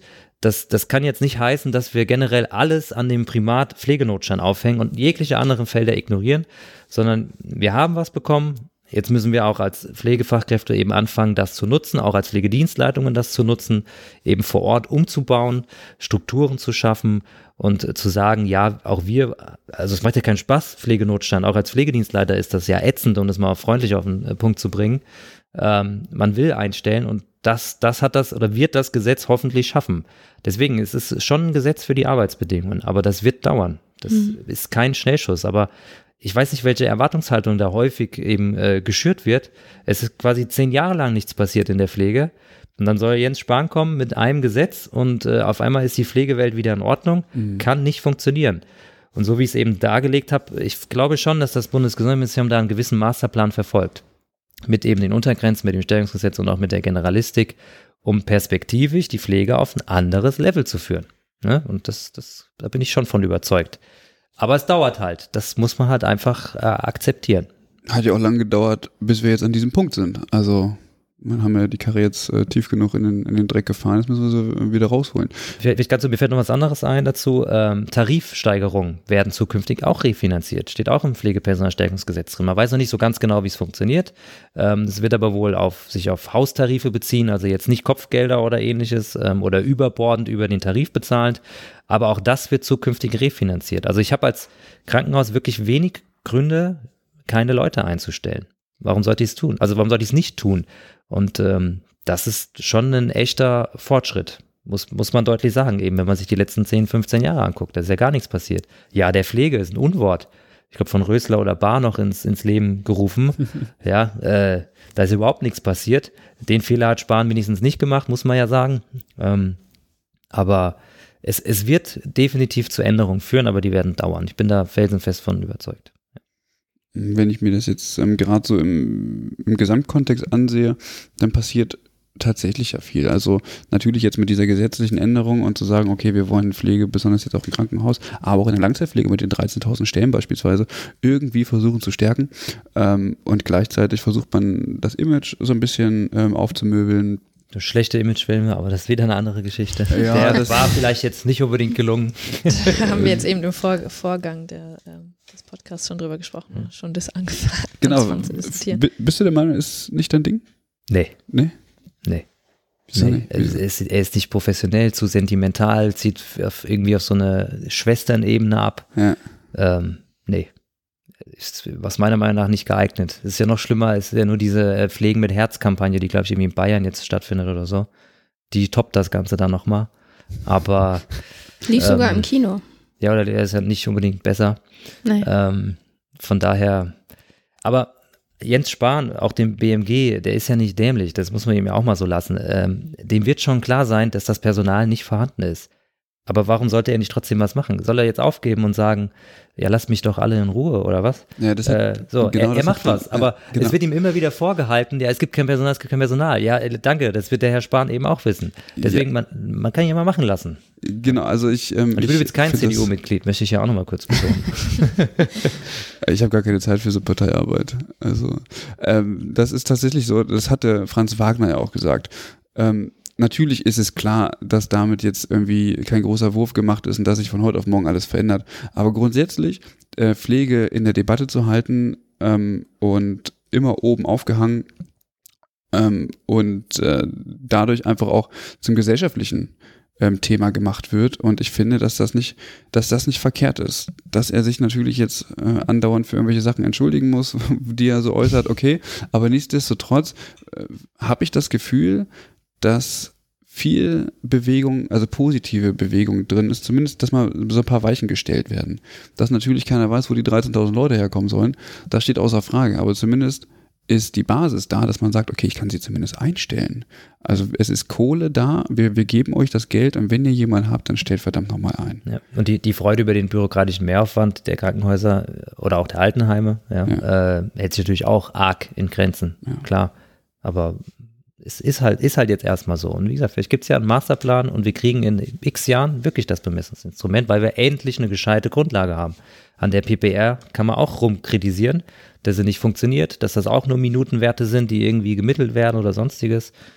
Ähm, vielleicht neue Regierung, vielleicht wird die CDU, große Koalition wiedergewählt, keine Ahnung, und die verfolgen diesen Weg weiter und dann haben wir vielleicht in der nächsten Legislatur ein Bemessungsinstrument. Will jetzt keine Wählerbeeinflussung machen, muss jeder selbst wissen, was er wählt, aber ähm, es gibt einen Weg, der ist ja. abzusehen. Und die Pflege ist mehr in, in aller Munde sozusagen, also das ist ja schon so. Ähm, jetzt habt ihr beide ja schon viel über diese Pflegepersonaluntergrenzenverordnung gesprochen. Magst du vielleicht erstmal erzählen, was, worum es da überhaupt geht? Mhm. Also, wir hatten ja den Begriff der Pflegesensitivität. Also es geht darum, dass ich eine äh, Mindestausstattung an Pflegepersonen, ich sage jetzt mit Absicht nicht Pflegefachpersonen, habe, um eben diese unerwünschten Ereignisse zu vermeiden. Das ist auch wichtig übrigens. Äh, die Untergrenzen haben erstmal als primäres Ziel nicht die Verbesserung der Personalsituation, sondern sie haben das Ziel der Vermeidung unerwünschter Ereignisse. Das steht auch in dem Paragraphen 137i, das ist ja so ein, ich sag mal, Hygieneparagraph, ähm, wo es eben um Vermeidung von, von solchen Ereignissen geht. Deswegen ist es dort drin. Man hätte ja auch ein eigenes Gesetz daraus machen können. Ähm, also von daher, darum geht es. Man hat eine gewisse Untergrenze, die sollte ich nicht unterschreiten, ich darf sie unterschreiten, häufiger Fehler. Aber ähm, ganz grob ist es das jetzt erstmal. Und wenn ich das richtig verstanden habe, gilt die ja nur für bestimmte Disziplinen oder für genau, bestimmte genau, für, Fachrichtungen. Für vier bis sechs. Ähm, vier sind aktiv derzeit. Das ist die Geriatrie, die Kardiologie, die Unfallchirurgie und Intensivmedizin. Ähm, und sie ist noch nicht aktiv für die Herzchirurgie und die Neurologie. Das ist ein Problem, dass das nur sechs sind oder vier sind. Ähm, ja, könnten wir gerne gleich erläutern, woher kommen überhaupt diese vier. Also um es kurz zu machen, es fing ja mal an mit dieser Expertenkommission 2017, noch vom Bundesminister Kröger, ähm, die eben gesagt hat, äh, wir machen was mit Untergrenzen. Und zu dem Zeitpunkt war ja noch gar nicht klar, dass das nur diese vier Bereiche waren. Dann kam eben der große Fehler, man hat es an die Selbstverwaltungspartner gegeben, die das verhandeln müssen. Die haben es jetzt mal einfach ausgedrückt nicht hinbekommen. Dann kam Spahn und hat gesagt, okay, wir nehmen jetzt zumindest für die vier, wo wir eine halbwegs valide Datengrundlage haben, was ja bei der Intensivstation auch nicht funktioniert hat, muss man ja fairerweise sagen. Ähm, und mit denen machen wir es jetzt. Jetzt gehen wir wieder zurück zum Personalstärkungsgesetz. Es werden neue kommen. Also äh, zum 31.08.2019 werden die Grenzen festgesetzt für Neuro- und Herzchirurgie. Und die Selbstverwaltungspartner, leider wieder die Selbstverwaltungspartner, kann man an der Stelle vielleicht sagen, wenn sie sich wieder nicht einigen, ähm, dürfen, sollen, müssen für weitere Fachbereiche weitere Untergrenzen entwickeln. Das entspricht ja aktuell ja auch dem Koalitionsvertrag der Regierung, wo das ja auch so drin steht. Ähm, und deswegen fängt man jetzt eben auch an mit der Weiterentwicklung der Untergrenzen. Da ist jetzt oder erfolgt jetzt die Abfrage. Ähm, also auch da ist ein Plan, in jeden Bereich Untergrenzen reinzubekommen. Ob es jetzt eine Gynäkologie ist oder eine Orthopädie oder was weiß ich was. Das wird äh, höchstwahrscheinlich kommen. Aber auch das wird wieder dauern. Kannst du äh, mal, kannst du mal ein Beispiel für so eine Untergrenze geben, dass wir irgendwie so ein Gefühl dafür mhm. bekommen, also, was für, um was für Zahlen es da eigentlich geht? Ja, nehmen wir klassisch die äh, Geriatrie, wobei Unfallchirurgie quasi die gleichen Zahlen sind. Fast ähnlich. Also wir haben in der Geriatrie ein Verhältnis von 1 zu 10. Das heißt, ich habe eine Pflegefachkraft im Tagdienst, was auch wieder ein Problem ist, äh, darf 10 Patienten betreuen, maximal. Ähm, Im Nachtdienst ist es 1 zu 20, also eine Pflegefachkraft, 20 ähm, Patienten. Angerechnet werden Hilfskräfte. Deswegen sagte ich ja vorhin, Hilfskräfte ist ein Problem äh, in beiden Gesetzen, ähm, weil sie werden nur noch anteilig angerechnet. Also ich darf eine Hilfskraft mit 20 Prozent anrechnen. Also sie zählt nur noch zu, ich sag mal, 0,2 Prozent an einer 1 zu 10 Grenze. Also dementsprechend halt nicht viel. Ähm, hinzu kommt, dass äh, diese Unterteilung in Tag- und Nachtschicht ein Problem ist, weil die Nachtschicht gilt klassisch von 22 Uhr bis 6 Uhr, hat man einfach festgesetzt, acht Stunden. Die Tagschicht wiederum gilt äh, über 16 Stunden, nämlich von morgens 6 bis abends 22 Uhr. Übertriebenes Beispiel, ich könnte im Frühdienst 20 Leute haben, 20 Pflegefachkräfte, halte die Grenze ein. Im Spätdienst eine einzige, die dann völlig untergeht und drei Überlastungsanzeigen schreibt, wenn sie die Zeit dazu findet. Ähm, ich hätte die Grenze trotzdem eingehalten, weil halt eben dieser Zeitraum gilt. Was gerne mit vergessen wird oder auch mitgedacht werden muss, ist natürlich eine Haftungsproblematik. Wenn es jetzt, äh, wenn ich die Grenze nicht einhalte, ich darf sie nicht einhalten, das ist prinzipiell erstmal zulässig, ähm, zumindest bis zum gewissen Grad. Ähm, und jetzt passiert was, zum Beispiel klassisch der Dekubitus vierten Grades im Krankenhaus erworben. Da wird natürlich jeder Anwalt, jeder Richter fragen, hattet ihr denn die Untergrenze eingehalten? Und dann heißt es nö, hat man das Ding wahrscheinlich schon verloren. Also es geht eine größere Haftungsproblematik einher. Das mal jetzt grob. Ähm, ist das denn ein Durchschnittswert fürs ganze Krankenhaus? Also könnte man dann auch eine Station haben, die maximal unterbesetzt ist und eine, die das dann entsprechend ausgleicht? Nee, es ist schon pro Station. Also es sind diese vier Fachabteilungen und die sind in jeder Station vorzuhalten. Es gibt ein paar Sonderregelungen, ähm, zum Beispiel für Intensivstationen, wenn sie eine gewisse Fallzahl nicht erreichen im Jahr. Ich glaube, es sind 400 Patienten oder weiß ich nicht genau, müsste jetzt auch nochmal nachlesen. Aber ähm, wenn ich diese Patientenanzahl nicht habe, dann falle ich auch nicht unter die Untergrenze. Ansonsten gilt, ich habe eine Geriatrie, dann gilt die für die komplette Station die Untergrenze der Geriatrie und für eine andere Station gilt sie genauso. Ein Sonderfall ist, wenn ich zum Beispiel eine Geriatrie und eine Kardiologie innerhalb einer Station habe, dann gilt die Grenze der Geriatrie, weil das die für den Patienten vermeintlich bessere ist, weil die Kardiologie ist bei 12 zu 1. Geriatrie, wie gesagt, ein Tagdienst bei 10 zu 1. Also gibt es also ein Günstigkeitsprinzip. Genau, für den Patienten ja, auf jeden für Fall. Den, für den Patienten, ja. Ähm, wenn ich äh, eine Station habe, zum Beispiel eine Kardiologie und dann nehme ich dann eine Dermatologie mit dazu, dann wirkt die Grenze durchaus auch erweiternd auf die Dermatologie, weil man es eben nicht so ganz trennscharf auseinanderhalten kann. Ich könnte das beheben, indem ich sage, ich baue eine Tür dazwischen ein, trenne die Dienstpläne, dann wäre es wieder zulässig. Äh, ansonsten wirken diese Untergrenzen durchaus erweiternd. Das ist auch explizit so angedacht. Wie ist das denn bei interdisziplinärer Belegung? Genauso. Ja, also es hängt, es gibt ein, also da muss man jetzt wieder aufpassen, das ist auch rechtlich nicht so ganz äh, geklärt, ob das wirklich so ist. Es gibt sogenannte Indikatoren-DRGs. Ähm, beispielsweise gibt es ja medizinische Abteilungen der inneren Medizin. So, die können alles machen. Die können Gastro machen, die können aber auch Kardiologie machen. Ähm, diese Indikatoren-DRGs, wenn, gibt es dann eben, die zu 40 Prozent auftauchen. Und wenn die zu 40 Prozent innerhalb dieser Klinik genutzt werden, dann wird die ganze Klinik sozusagen als Cardio deklariert und damit gilt die Untergrenze der Cardio. Mhm. Wie gesagt, wenn es gemischte Stationen sind, dann könnte man diese 40 Prozent als Marker nehmen, aber ja, ein bisschen mit Vorsicht zu genießen, weil diese 40 Prozent eigentlich zur Identifikation dienen, ob eine Fachabteilung äh, sensitiv ist oder nicht. Das wäre aber eben ein Weg, mhm. wo man sagen könnte, okay, ich habe da eh weniger als 40 Prozent von den äh, DRGs, die dort als Indikatoren aufgezählt sind, dann, dann äh, ist es vielleicht nicht sensitiv, aber das, das wird man sehen. Also ich kann aktuell nur empfehlen, im Zweifelsfall es eher sensitiv zu machen. Mhm. Jetzt äh, werden ja die, die, die Stimmen immer laut, ja, wo kommen denn die Zahlen eigentlich her? Mhm. Soweit ich weiß, kommen die aus dem KPMG-Gutachten. Wie valide sind die Zahlen? Nicht sehr valide. Ähm, das war ja ein Schnellschuss, das KPMG-Gutachten, weil die Selbstverwaltungspartner keine Daten hatten. Ich kann sie jetzt nicht genau im Detail, wir können sie oder werden sie, glaube ich, auch in den Shownotes ja, verlinken, die genau. Studie. Ähm, aber da sieht man ja die Anzahl der Krankenhäuser, die abgefragt wurde und die ist natürlich absolut nicht repräsentativ. Das hat ja dann später auch dazu geführt, dass man die Intensivmedizin ver verschlechtert hat. Also die war ja ursprünglich mal bei 1 zu 2 und 1 zu 3. Dann gab es eben den großen Shitstorm aller Verbände, ähm, die halt sagen, äh, Moment, das Personal gibt's doch gar nicht, so dass man zurückgerudert ist und hat gesagt, okay, dann machen wir 2,5 und 3,5 zu 1, aber 2021 gilt 1 zu 2. Also auch hier der Wille, ihr müsst die Personalausstattung verbessern. Also das ist schon vorhanden, aber die KPMG-Studie ist eher aus einer anderen Perspektive interessant, also auch daraus, aber die ist auch interessant, weil dort mit Schweregradgruppen gearbeitet wurden wurde. Und das ist etwas, was uns in der Zukunft, äh, also was kommen soll, ähm, nämlich, dass man die Patienten bzw. die Fachabteilungen noch nach leicht, mittel, schwer einteilen wird. Das ist eben auch ein Auftrag, der mit diesen neuen Untergrenzen einhergeht. Das gilt aktuell noch nicht, ist aber in der KPMG-Studie ganz gut beschrieben, wie es klappen könnte. Ja. Das ist jetzt gerade irgendwie so ein kleines Frage-Antwort-Spiel. ja, vielleicht für die Zuhörer ja durchaus auch ja, interessant. Genau. Haben die dieselben das Fragen? Das ist ganz spannend. Deswegen, ähm, du hast eben gesagt, dass die Untergrenzen erstmal nicht unbedingt eingehalten werden müssen. Ähm, Im Wie- Durchschnitt. Ja, im- genau. Ja. Wie werden die denn kontrolliert und welche Konsequenzen hat das denn überhaupt fürs Krankenhaus dann? Also das erste Problem ist, es gibt noch keine Sanktionsvereinbarung. Das also wir wieder beim Thema Selbstverwaltungspartner und Zuverlässigkeit. Die sollte eigentlich zum 31.01. vorliegen. Ähm, und das wäre quasi die Bestrafung gewesen.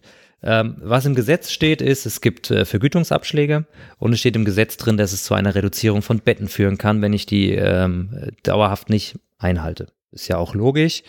Wenn ich das Personal wirklich nicht habe, dann kann ich auch nicht sagen, ich mache hier äh, eine Kardiologie. Ja. So, und dann wird das zwangsläufig zu Bettenschließungen führen. Ist auch gewollt. Ist auch keine Überraschung. Das wird immer gerne als Überraschung äh, präsentiert, aber es steht auch deutlich, deutlich im Gesetz ähm, mit drin.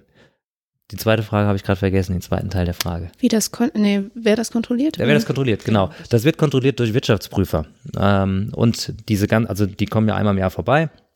Gibt es eine Auflistung mit, ähm, das, das muss man, ans, also man muss das melden an das Institut für das Entgeltsystem Krankenhaus, ans INEC. Ähm, und daraus ergibt sich dann eine Jahrestabelle und diese Jahrestabelle wird geprüft durch Wirtschaftsprüfer. Und das führt dann wieder zu Sanktionen. Ähm, also man kann die Sanktionen, man hörte immer wieder, ist auch nicht valide, deswegen bitte mit Vorsicht genießen. Vielleicht ist sie ja da bis dahin. Ähm, sieht wohl so aus, dass eine der Sanktionen aussieht, man hat einen Durchschnittswert an Vollkräften, den ich unterschreite. Also ich habe zum Beispiel im Monat Januar äh, den eine Vollkraft unterschritten. Also ich war immer unter der Grenze um eine Vollkraft. Dann wird diese eine Vollkraft mit dem Monatsbruttolohn einer Pflegefachkraft multipliziert. Ungefähr 4.700, 4.800 Euro, variiert natürlich. Und das wiederum wird mit einem ähm, ähm, weiteren Wert multipliziert. Da hört man 1,35. So, und daraus ergibt sich eine finanzielle ähm, Abschlagszahlung, die man als Krankenhaus dann leisten muss. Und wenn ich die eben dauerhaft nicht einhalte, dann führt es zu Bettensperrungen. Vermute mal, dass genau dieses Bettensperrungsprinzip auch ähm, das Problem ist, warum die Sanktionsvereinbarung noch nicht da ist. Weil natürlich die Krankenhausgesellschaft gegen Bettenschließungen ist, ja auch logisch, wird ja ein Auftrag dagegen zu sein, sage ich mal so. Ähm, sie wird kommen. Geprüft wird es aber, wie gesagt, alles durch Wirtschaftsprüfer. Es wird an das INEC gemeldet, es bekommen auch äh, Ministerien zum Teil gemeldet, ähm, die Vertragsparteien, also das sind auch wieder Krankenkassen auf der jeweiligen Krankenhausebene, also das, das wird transparent. Und wieder zurück zum PPSG, es ist nicht ganz so einfach, es wird zukünftig einen sogenannten Pflegepersonalquotienten geben. Ähm, der errechnet sich quasi aus diesen pflegesensitiven Abteilungen wo dann eben sehr einfach drin steht, dieses Krankenhaus hat eine gute Personalausstattung oder eine schlechte Personalausstattung. Der wird veröffentlicht. Der ist also zukünftig auch, auch einsehbar. Ähm, jetzt kann man natürlich in Frage stellen, okay, wer liest Qualitätsberichte? Wahrscheinlich die wenigsten Menschen, die ins Krankenhaus gehen, aber es wird zumindest transparent. Und äh, der wird dann später auch wieder genutzt, um eventuell das Pflegebudget anzupassen und andere Dinge. Also es gibt da schon eine enge Verzahnung. Deswegen sagte ich, man verfolgt ja durchaus einen Masterplan. Daraus kann man irgendwann mal ein Bemessungsinstrument basteln. Das geht sicherlich. Ähm, jetzt sagtest du, dass ja das nur ein Durchschnittswert ist. Mhm. Welche Durchschlagskraft hat das denn am Ende, wenn ich als Krankenhaus ja durchaus in der Lage bin, diese Zahlen auch entsprechend zu beeinflussen? Also, ich, da, da wäre ich vorsichtig. Ähm, also zum einen, ich muss, äh, ich muss deutlich äh, zeigen, ich habe hier eine Schicht gerissen. Also ich muss jede Schicht, die ich nicht einhalte, muss ich melden. Punkt. Mhm. So, am Ende ergibt sich aber für den ganzen Monat ein, eine Durchschnittspersonalanhaltszahl. Bleiben wir bei der Geriatrie, sie ist bei 1 zu 10 und ich habe jetzt 1 zu 9 im gesamten Monat, das heißt, ich habe sie eingehalten. Wenn ich aber jetzt an dem fünften oder sechsten des Monats sie nicht einhalte, dann muss ich das melden. So, da passiert aber nichts, weil im Durchschnitt war ich aber 1 zu 9. Ne, ist hoffentlich Genau. verständlich. Genau. Ähm, wenn ich, wenn ich das also jetzt so, also das ist der erste Punkt. So, ob ich da viel frisieren kann, glaube ich nicht, weil es sind klar die Dienstpläne. Und wenn da jemand draufsteht, der da nicht gearbeitet hat, wie gesagt, die Krankenkassen werden das prüfen, weil die dürfen das alles bezahlen. Äh, also werden die da ziemlich genau ähm, auf jeden Fall hingucken. Die ähm, Dienstpläne kann ich mir vorstellen, dass das ähm, schwierig ist, aber die Belegung kann ich ja durchaus Genau, das wäre jetzt der nächste Punkt. regulieren. Das ist äh, meiner Meinung nach ein Fehler in dem, in dem, ähm, also ich bin ein Fan von Personalbemessung. Das ist ja schön, man kann als Pflegedienstleiter Fan der Kammer sein. Man kann auch Fan von Untergrenzen sein, auch wenn sie in der Form nicht unbedingt gut sind, aber man kann sie prinzipiell mal in Ordnung finden. Ähm, das ist sicherlich ein Fehler. Ähm, es ist aktuell so, dass ich jeden Tag die Belegung nehme. Und da ist der erste Fehler, dass das die Mitternachtsstatistik ist, also wie viele Patienten ich um 0 Uhr habe. Was in der Regel natürlich weniger ist als um 12 Uhr, weil um 12 Uhr vielleicht Entlassungen noch nicht da sind. Man hört von Krankenhäusern, äh, die vor 0 Uhr dann äh, Patienten rausverlegen Genau. und wieder rein verlegen. Also ich persönlich wäre da äußerst vorsichtig. Ich, das wird auffallen. Also wie gesagt, die sind ja nicht blöd und auch nicht dämlich, die Krankenkassen. Man sieht das ja an verschiedenen Bewegungen in, in den, ähm, in den Belegungszahlen, Verlegungsdaten und sonstigen. Ähm, ich würde davor warnen, aber wer das machen möchte, kann das natürlich gerne tun. Da möchte ich jetzt hier auch nicht belehrend wirken. So, aber auf jeden Fall, ich habe jetzt auch im Monat nur einen Durchschnittswert in der Belegung. Das heißt, äh, ich kann auch da wieder, wenn ich eine Station habe, die morgens vielleicht viele Patienten hat und nachts wenig, gibt es ja häufig Orthopädien zum Beispiel. Ähm, oder am Wochenende extrem runterfährt. Machen wir was anderes, einfaches Beispiel. Ich habe ähm, 70 Patienten immer voll unter der Woche auf einer Station, am Wochenende aber nur 20. Dann ist klar, dass der Durchschnitt natürlich wesentlich niedriger ist als diese 70. Aber melden muss ich den Durchschnitt. So. Und der ist auch eben maßgeblich, ob ich dann die Untergrenze eingehalten habe oder nicht. Also es gibt eine Tagesmeldung, Schicht einge oder Untergrenze eingehalten oder nicht eingehalten. Maßgeblich zum Schluss, ob es eine Sanktion gibt, ist aber immer der Durchschnittswert. Und das, wie gesagt, ist ein Problem. Wenn man äh, es, also Problem aus Sicht der Krankenkassen vielleicht, äh, für die Krankenhäuser ist das eher positiv, weil es die Sache natürlich durchaus auch einfacher macht, insbesondere bedenkt, es gibt ja das Personal gar nicht. Also man kann da sehr pro und contra diskutieren, Mhm. aber es ist aktuell so drin. Kann sich aber auch ändern natürlich. Wie ist das denn aus Sicht der Pflegebedürftigen ähm, zu betrachten oder im ganzen System? Weil äh, du hast ja gesagt, dass es dann sein kann, dass Betten äh, geschlossen werden oder reduziert werden. Ähm, dann könnte man ja auch als pflegebedürftiger Mensch sagen, das ist dann auch wieder von, vom Nachteil für mich, weil ich da nicht aufgenommen werde oder wie auch immer. Ja, ähm, durchaus. Also die, die, große Frage wird ja sein, das werden wir jetzt ähm, wahrscheinlich auch erst in diesem Jahr erstmalig erleben, ähm, wie führt es überhaupt zu Bettenreduzierung, kriegen die Krankenhäuser es nicht doch hin? Ähm, ich glaube, für, ich sag mal, Provinzkrankenhäuser, die wirklich sehr ländlich sind, äh, wird, wird die Untergrenze ein echtes Problem. In Städten weiß ich nicht. Ähm, Krankenhausschließung ist politisch gewollt. Bettenschließung gibt es auch übrigens Fördergelder im PBSG quasi drin oder nicht Fördergelder, aber die Gelder sind angepasst worden für Bettenschließungen. Also auch das ist nach wie vor politisch gewollt. Ob das jetzt für den Patienten erstmal positiv oder schlecht ist, natürlich erstmal positiv, weil ich eben ein Mindestmaß definiere, deswegen weniger Dekubitus in der Theorie und sonstiges. Man kann es aber natürlich negativ sehen, wenn ich eben in einem, auf ein Provinzkrankenhaus angewiesen bin. Wenn ich da kein Krankenhaus mehr habe oder die keine Kapazitäten mehr haben, weil es eben wegrationalisiert wurde, weil sie die Untergrenzen nicht einhalten, dann hat das natürlich klar eine Auswirkung auf die Patientenversorgung. Ähm, ob das, wie gesagt, so kommen wird, äh, mal abwarten. Es, es heißt es immer, aber wie, man kann es ja auch nachvollziehen. Also nochmal, wer, wer das Personal nicht hat und die Untergrenze dementsprechend auch nicht einhält, dann, dann, dann darf man es auch nicht auflassen. Also entweder reden wir über Qualität, dann wollen wir sie auch einhalten. Wir machen bei den Medizinern irgendwie auch alles mit Qualität, aber bei der Pflege wird da nicht so genau hingeguckt. Das wäre inkonsequent. Von daher, ähm, ja, auch da abwarten, abwarten und Tee trinken, ob es wirklich, der, aufgrund dessen wirklich zu größeren Krankenhausschließungen kommt. Einzelne Betten vielleicht nur, aber ganze Krankenhäuser wird man, wird man erleben. Hm. Du hattest äh, ganz eingangs gesagt, ähm, also Stichwort Emanzipation und Pflege. Ähm, durch diese Regelung ist abzusehen, dass sich Pflege dadurch anders entwickelt oder weiterentwickeln kann? Ja.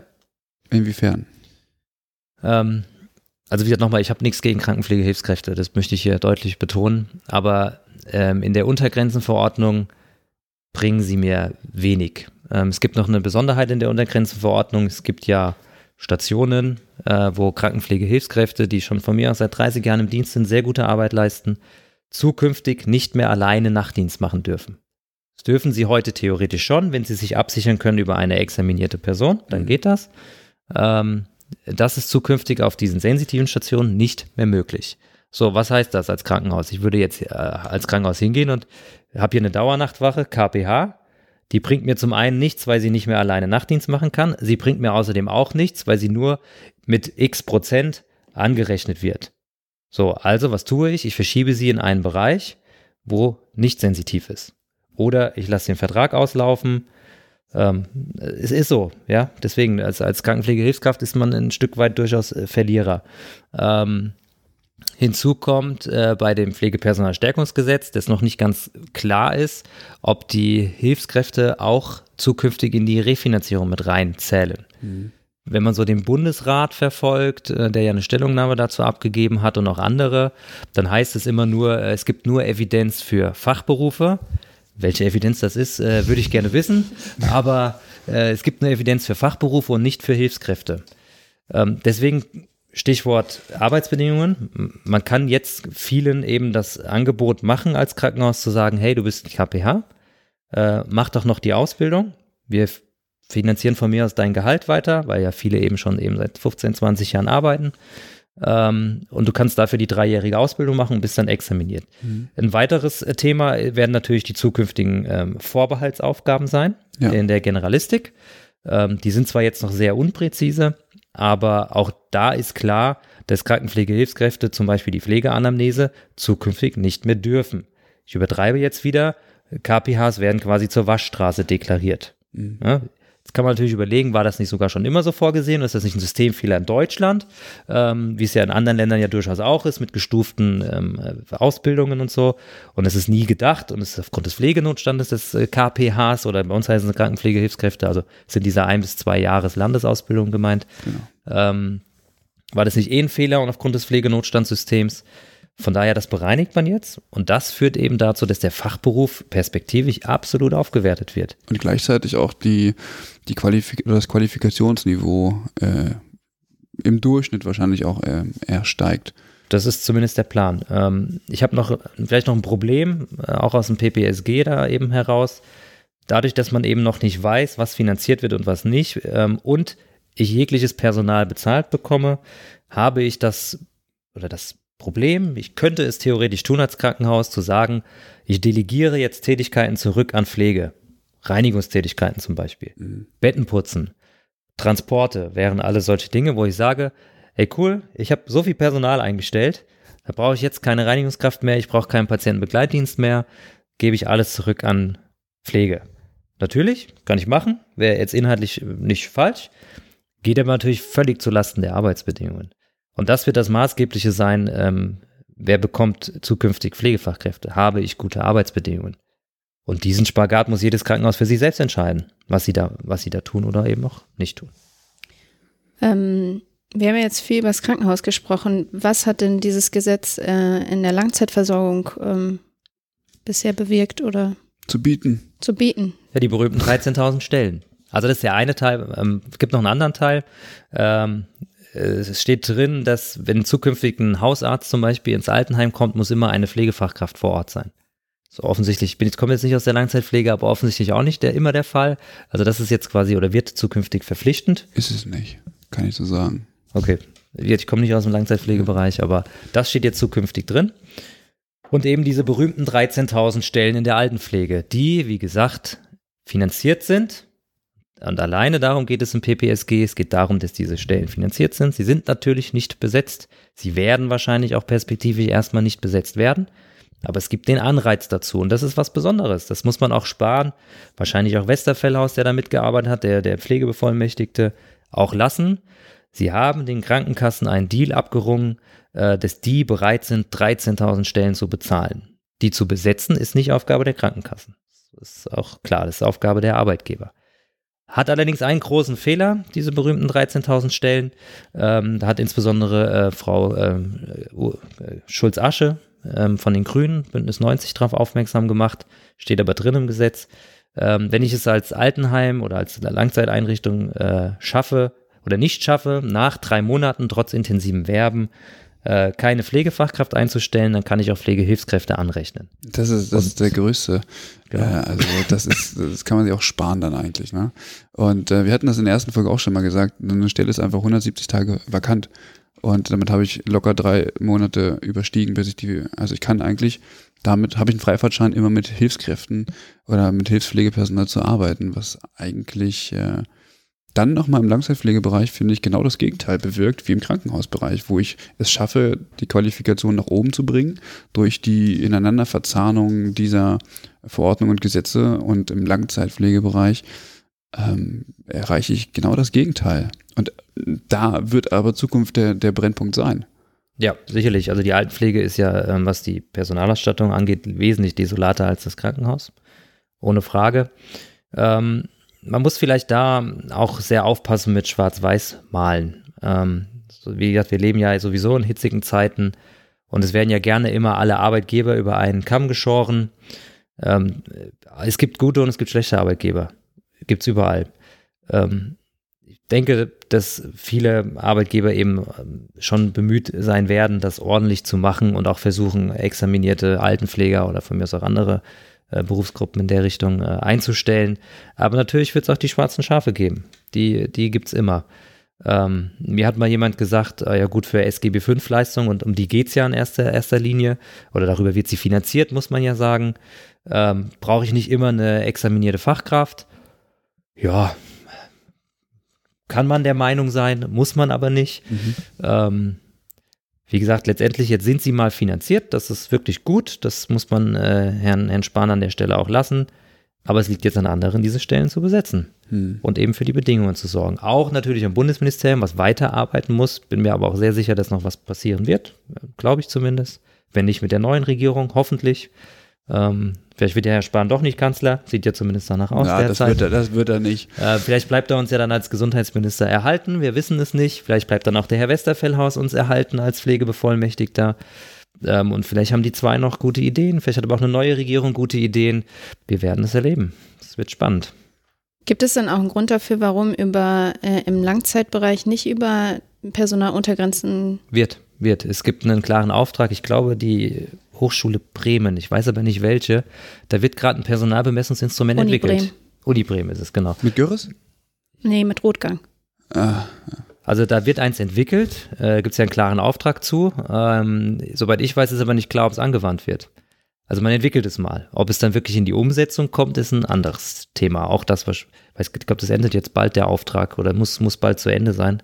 Ähm, von daher, das versucht man schon. Das, da passiert was. Da sind sie, ist die Altenpflege fast schon weiter als die Krankenhauspflege. Ob das dann so gut ist, was da kommt, das läuft, also ich habe bisher noch nicht viel davon gehört. Man muss den Leuten aber auch die Zeit zum Arbeiten lassen. Sind ja in dem Fall Fachwissenschaftler, die hoffentlich davon Ahnung haben, was sie da tun, wovon ich jetzt mal ausgehen würde.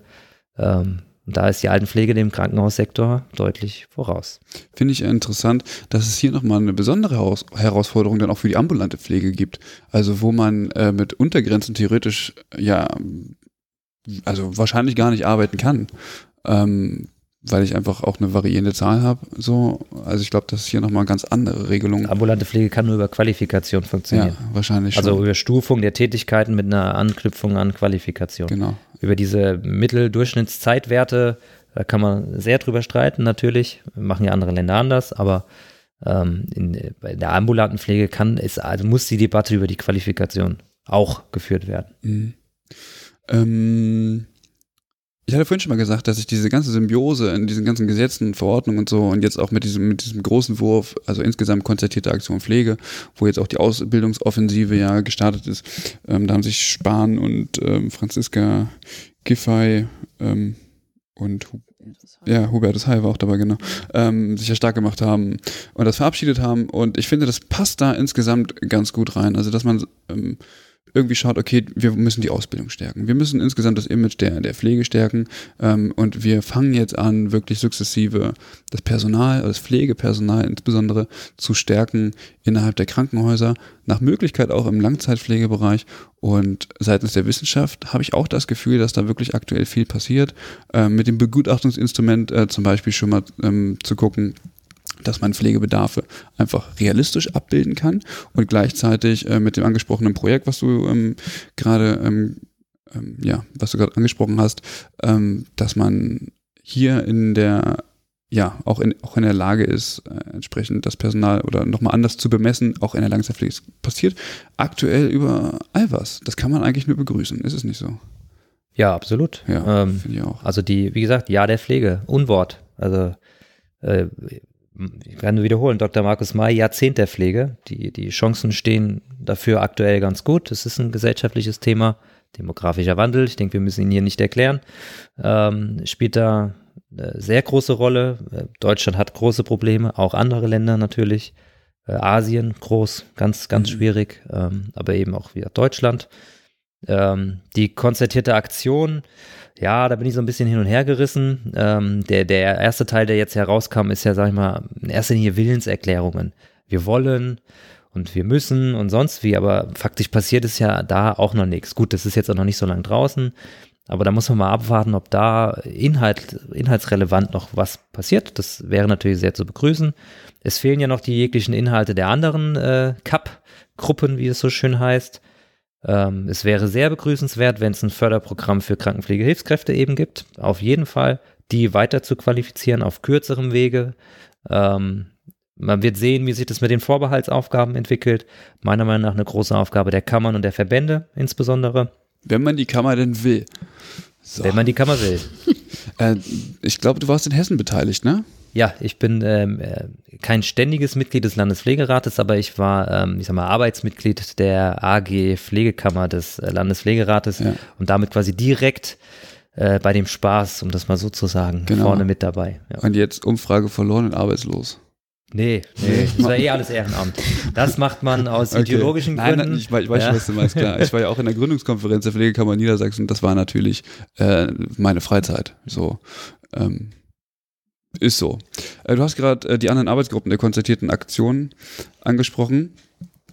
Und ähm, Ausbildung und Qualifizi äh, Qualifizierung hat ja jetzt sozusagen seine Hausaufgaben gemacht. Ähm, die anderen Arbeitsgruppen, es gibt insgesamt fünf, sind das Personalmanagement, Arbeitsschutz und Gesundheitsförderung. Dann gibt es eine Arbeitsgruppe innovative Versorgungsansätze und Digitalisierung. Da bin ich auch mal gespannt. Das wird Alex wahrscheinlich sehr, sehr eng verfolgen, hoffe ich. Ähm, genau, dann Pflegekräfte aus dem Ausland. Ähm, ja, finde ich jetzt, glaube ich, nicht so richtig geil, aber das äh, ist was anderes und äh, die Entlohnungsbedingungen in der Pflege. Das ist auch nochmal ähm, sehr wichtig und ich glaube, hier sind auch ähm, ja dann letztendlich äh, die Gewerkschaften noch mit ähm, gefragt. Ja, wobei die sich ja stark auf ähm, Altenpflege sicherlich beziehen wird. Krankenhäuser sind häufig tariflich, tariflich abgebildet. Ja, genau. Ähm, schwierig. Ähm, sicherlich auch nicht einfach, da einen allgemeingültigen Tarifvertrag hinzubekommen. Mal abwarten. Kann man ja nur sagen. Sehr, sehr schwierig, sicherlich. Nichts, Einfaches an der Stelle. Es, ich glaube, grundsätzlich ist das alles nicht so richtig einfach. Aber wir festgestellt haben, es tut sich was. Ja. Gibt es von euch eigentlich noch Fragen? Ihr sagt jetzt nichts mehr. Nee. Nee? Mm Nee? Nein. Wie, wie ist mit dir? Äh, fragen nicht? Nee, fragen nicht. Nein, ähm, wie gesagt, nochmal, ähm, man kann das alles blöd finden. Ja, ist äh, gutes Recht, das alles doof zu finden. Man kann es aber eben auch mal nüchtern und wertneutral hinnehmen und sagen, es passiert was. Ja. Ob das, was passiert, dann äh, so gut sein wird, wird man sehen. Kann man häufig nicht absehen. Nicht alles ist Herrn Spahn gelungen. Es ist ihm aber klar positiv äh, vorzuhalten, dass er was gemacht hat.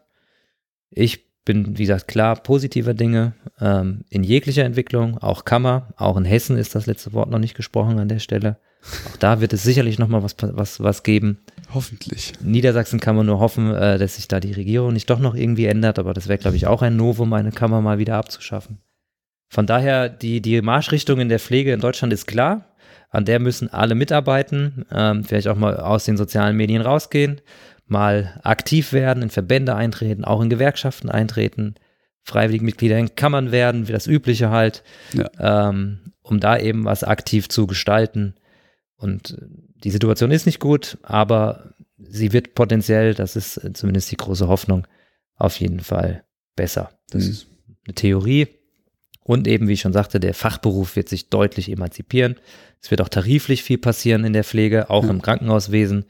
Ähm, von daher sind die, die Zeiten, einen Pflegeberuf zu wählen, gar nicht so verkehrt. Ist nicht Muss verkehrt. Man auch mal sagen. ohne Scheiß, ich habe echt gedacht, als ich das aller, allererste Mal mit den Untergrenzen konfrontiert gewesen bin, dachte ich, jetzt eine Fachweiterbildung machen und du kannst dir in Intensivabteilung eine goldene Kniescheibe verdienen, weil einen sicheren Arbeitsplatz kannst du nicht haben. Also. Äh, Arbeitslos im Gesundheitswesen ist. Ja, gut, das äh, kommt noch dazu. Sowieso schwierig. Das kommt noch dazu. Ja. Von daher, aber ja, vielleicht noch äh, natürlich die, also ist keine Einladung, aber äh, auf den Deutschen Pflegetag zu kommen. Ich darf jetzt doch mal kurz Eigenwerbung betreiben. Sicher, äh, bin da sicher. auch mit einem Vortrag.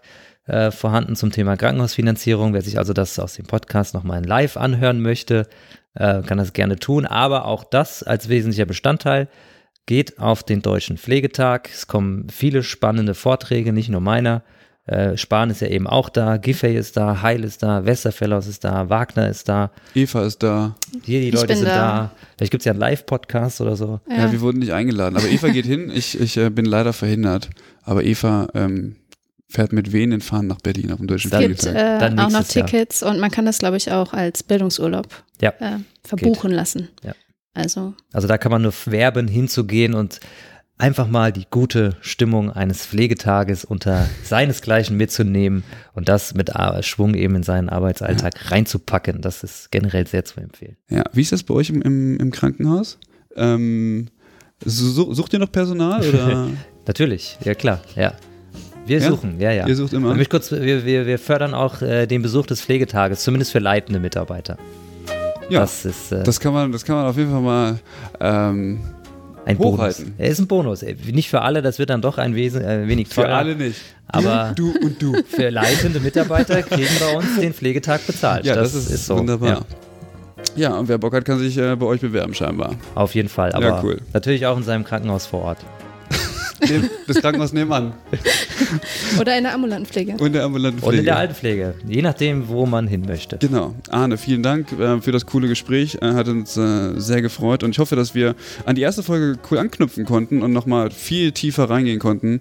Ähm, und ähm, ja, wenn irgendjemand äh, noch was zu vermelden hat, weiteres Feedback hat oder so, dann sind wir natürlich erreichbar. Per Mail hallo at übergabe-podcast.de auf Twitter, auf Facebook und ähm, jeder ist herzlich eingeladen, uns zu folgen, uns anzuschreiben. Vielen Dank an Eva, vielen Dank an Franziska. Diese Musik ist wunderschön. Was? Die Musik ist wunderschön, Ja. Das ist, ähm, das ist, ja, es macht, es ist eine schöne Stimmung. Es ist eine, ist eine herzliche Stimmung und ähm, Vielen genau. Dank an unseren Gast. Ja, danke, dass ich da Hast sein durfte. Danke, dass ich da sein durfte. dreifach danke. Ich komme gerne nochmal wieder, wenn es äh, wesentlicher Neuerungen wird, gibt. wenn es Neuerungen Haben gibt. das auf dem Schirm. Genau. Haben wir auf dem Radar. Ich glaube, also wäre dann wahrscheinlich eher so in den kälteren Monaten am Ende des Jahres. Ähm, wir sind busy. Genau. Auf jeden Fall vielen Dank an alle, an alle Zuhörenden und jo, bis bald. Ciao. Tschüss. Ciao.